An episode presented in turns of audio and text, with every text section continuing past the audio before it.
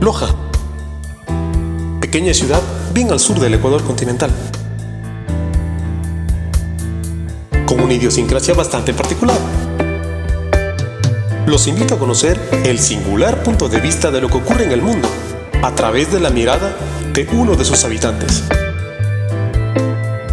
Soy Franz Selly. Bienvenidos a El Mundo Visto desde Loja. Comenzamos. Hola y bienvenidos nuevamente aquí a su programa El Mundo Visto desde Loja. Continuamos con la serie Emprendedores. Tengo muchísimo gusto de presentarles a María Fernanda Carrón, quien es eh, la emprendedora principal de Café Nativo, que es el producto que vamos a hablar el día de hoy. Hola María Fernanda, ¿cómo estás? Estimado Francis, muy bien, gracias a Dios. Gracias por la invitación y bueno, pues empecemos. ¿Cómo no? ¿Cómo no? Eh, bien, eh, yo, mira, te voy a contar que el capítulo anterior también tuvimos la posibilidad de conversar con un emprendedor del café. Así que ya tengo un poquito más de criterio como para conversar. No va a ser mi primera vez hablando de café, así que espero estar a la altura.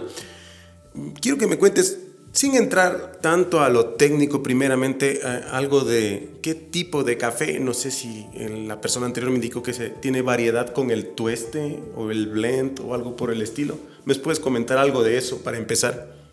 Claro que sí. Eh, bueno, comentarte, como ya habías mencionado, que mi marca es, eh, la llamo nativo, así la hemos denominado, y el café que nosotros ahora mismo estamos vendiendo es un arábigo natural.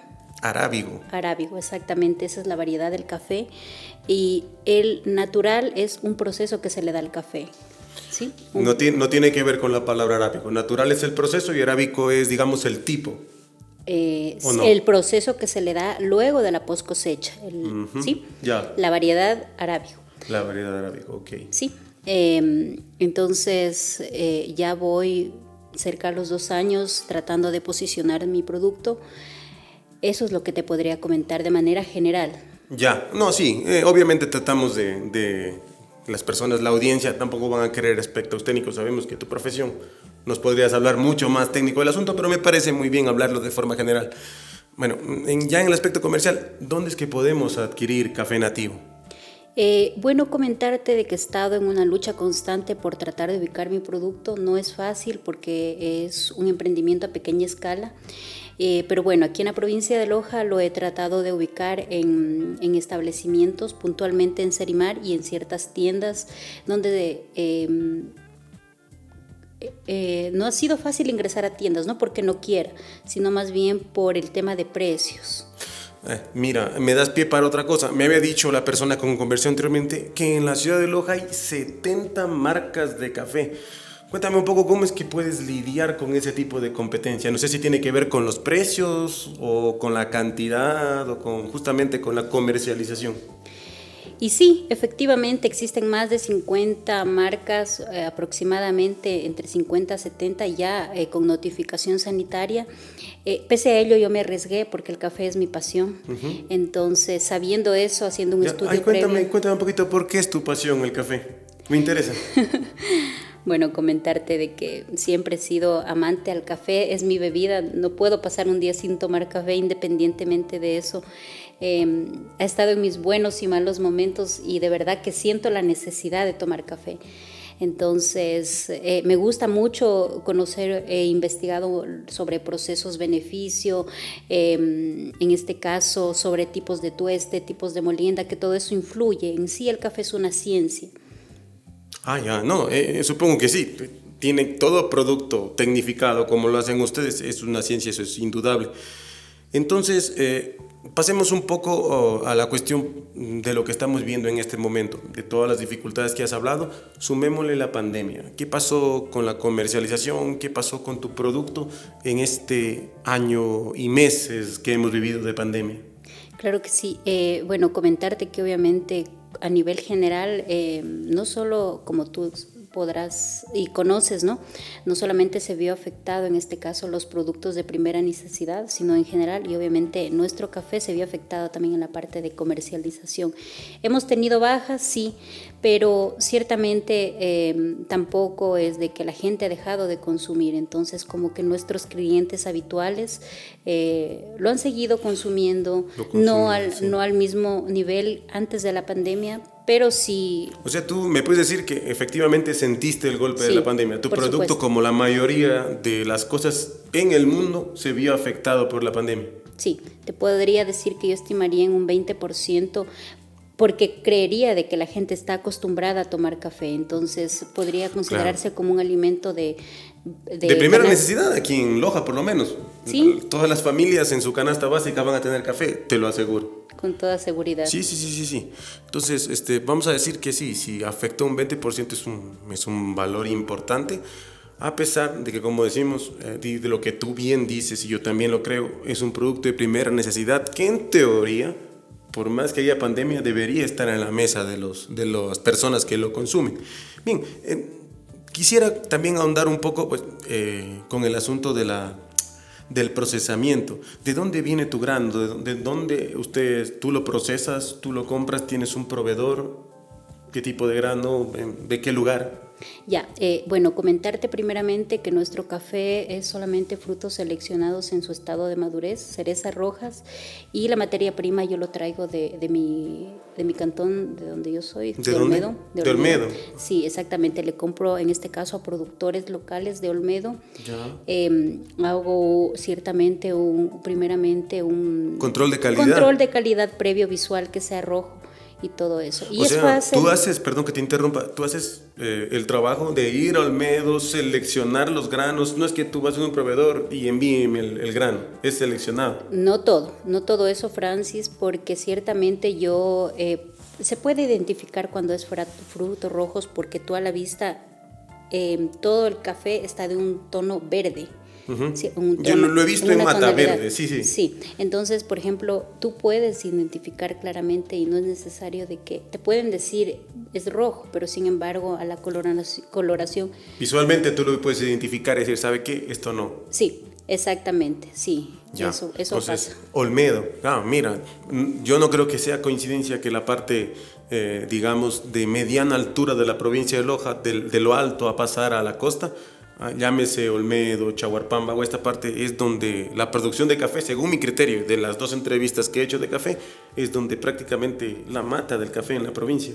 Sí, es verdad. Pese a ello nos falta, nos falta a todos mejorar, eh, porque sí eh, hemos logrado notar deficiencias en, el, en este caso en, el, en, la cosecha, por ejemplo, del café, de que los productores tenemos en este caso la, la, debilidad, podría mencionar yo, de que se cosechan frutos verdes con rojos. Y obviamente, Mezclan, no, no, es, no es un trabajo 100% óptimo, dices tú por supuesto que afecta totalmente a lo, lo que es temas de calidad eh, y entonces lo vamos a notar en, ya en tasa. Y, eh, es más, además imagino que es un problema para ti que trabajas de lo que entiendo con frutos rojos, tener frutos verdes y estar en el trabajo de sacarlos.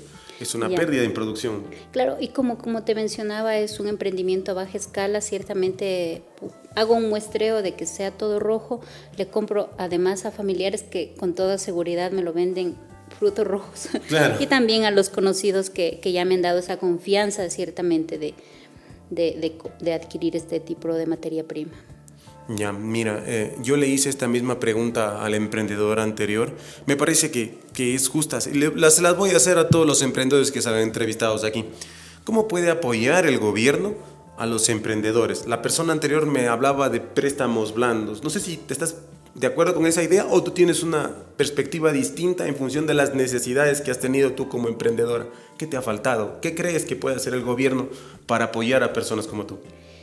Sí, efectivamente, me parece o estoy segura que el tema económico es un limitante, obviamente. Entonces sería, en este caso, considero que por parte del gobierno eh, el acceso a créditos a bajos intereses podría ser una, es una ayuda en mi caso puntualmente. Eh, no solo eso, sabes que sí he logrado identificar que la parte técnica afecta muchísimo porque no es el hecho de que tú hayas sacado un producto. El después en este caso el hecho de posicionarlo, de mantenerme en el tema de calidad, de sacar todas las veces un producto estandarizado, eso hace mucho que los emprendedores ciertamente ¿Y tropecemos. Ahí, ¿En dónde entra el gobierno para ayudarte a eso? Eh, por ejemplo, con eh, parte técnica, en este caso con las instituciones ya. ciertamente vinculadas con el tema agropecuario puntualmente acá. Entonces yo te podría mencionar el MAG, tal vez agrocalidad, en temas, eh, en este caso netamente de lo que son cultivos, eh, el MAG sí netamente en lo que es ya producción, pues cosecha ah, de café. Te entiendo mejor ahora. Pensé que me, no pensé que ibas a la producción, yo pensé que estabas hablando de que tal vez más ayuda tecnificando a los productores, que el gobierno entre a tecnificar y ayudar a los procesos, pero más a, este, académicamente. No, tú estás hablando de que ellos entren ya a la producción, ayudar en eso. Sí, sabes que yo creo que en toda la cadena de valor, en este caso del café, podría, mejor dicho, debería verse involucrado el gobierno. En la parte económica sí, Sí. por supuesto, o sea que yo lo procese, o sea que me quede en este caso em, ciertamente en la parte de materia prima, producción de materia prima, voy a necesitar en este caso un factor económico a bajos, a bajos intereses, pero también la parte técnica, como te decía, en, proce- en procesos post cosecha. Eh, no solo eso, en el tema de comercialización, en el tema de mantenerse estandarizado con un producto de calidad. Los, los productores nos, conte- nos contentamos con tener una marca y no es. y no es eso. No, resulta que cuando estás ya eh, En en, este caso en producción, tratando de posicionar un producto, no te es fácil. Debe ser difícil si no puedes estandarizarlo, como dices. Di, ¿Cómo logras tú que café nativo tenga siempre el mismo sabor? En este caso trato, por ejemplo, de sacarle el mismo tipo de tueste. Entonces yo ya tengo definido un tipo de tueste para, para mi producto, el mismo tipo de molienda y eso sí es, sí lo podemos controlar. Claro, y sacando el obvio, comprando a los mismos productores. Ahora, decirte que estandarizado netamente imposible. No, porque es una cosa natural. Digamos que una cosecha es imposible que un café que salió un año, el otro año, Sí. de exactamente el mismo sabor. Me Exacta- imagino. Tienes toda la razón, exactamente. Incluso eh, un café que se siembre, eh, en este caso, en cierto sector que yo le podría decir origen, qué sé yo, puntualmente una finca, para el siguiente año posible. Es más, con toda seguridad te podría decir que no va a tener el mismo, las mismas notas en, taza fin- en la taza final. ¿Por qué? Porque influye el tema de la en este caso de las lluvias, del proceso que yo le dé a ese café, proceso beneficio, por ejemplo, de honey, qué sé yo, eh, un lavado, un natural. Entonces, obviamente, imposible. Hay demasiadas aristas por todo lado que, que afectan en el sabor. Me queda, me queda claro, pero también me queda claro lo que dices, que tienen que luchar por tratar de que sea un estándar, si no exactamente igual, eh, muy parecido para que la gente pueda reconocer el sabor. Decir, bueno, esto que estoy probando es café nativo, esto que estoy probando es marca X. Sí, lo que sí podríamos controlar en este caso, como te decía, es el tipo El de tueste. tueste, tipo de molienda, ese tipo de... de Solo aclárame una cosita, tú este es la tostada, ¿no? Sí, por supuesto. Sí, me sonaba como que era eso.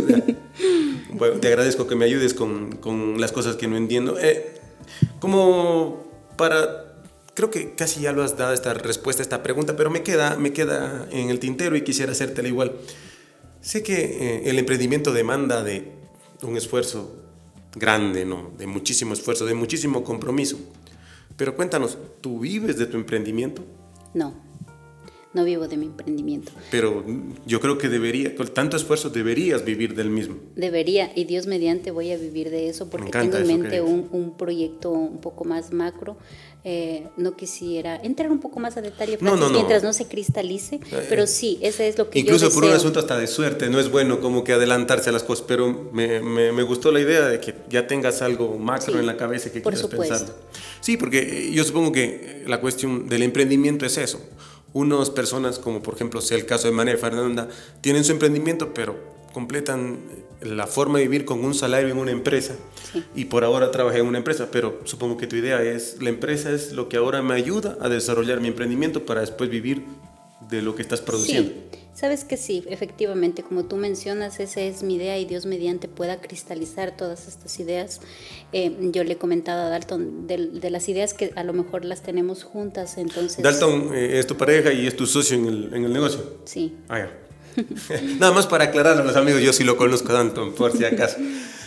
Mira, no me queda más que felicitarte, me parece excelente lo que has dicho, me, encanta tu producto porque eh, alguna vez también yo lo he consumido eh, y quisiera que te tomes, no sé, el tiempo que te parezca necesario como para hablar a la cámara, que son los amigos que te están viendo, y que trates de venderles café nativo. Eh, bueno, claro que sí, Francis. Em, les invito, estimados amigos, a que consuman mi producto. La marca es nativo, es un café natural, eh, tostado y molido, es un arábigo. Ahora mismo lo tengo ubicado en, en Serimar en sus tres locales. Em, Estoy, estoy haciendo envíos a nivel nacional. Eh, además, un plus que yo podría agregar es de que en este caso el empaque secundario es mm, un empaque biodegradable. Obviamente cuenta con todo lo que es eh, la normativa, en este caso a etiquetado y a notificación sanitaria. Es un producto de calidad y en este caso es un buen café. lo puedo certificar, amigos. María Fernanda Carrión estuvo aquí, nos ha presentado café nativo, como en los demás emprendimientos aquí en la parte inferior de la pantalla, vamos a ver si lo vamos a poner por aquí creo, eh, van a estar los contactos con los que ustedes pueden comunicarse con ella y adquirir el producto o pueden acercarse a los sitios que ella dijo donde su producto está comercializado. Gracias María Fernanda y será hasta una próxima oportunidad. Claro que sí, gracias a ti Francis, gracias a Claudia por la oportunidad y nada, pues chicos, éxitos igualmente. Gracias. Bien amigos, eso ha sido todo en El Mundo Visto desde Loja. Infinitas gracias por escuchar el podcast. Si les gustó, síguenos sintonizando en esta plataforma. Abrazo y hasta la próxima.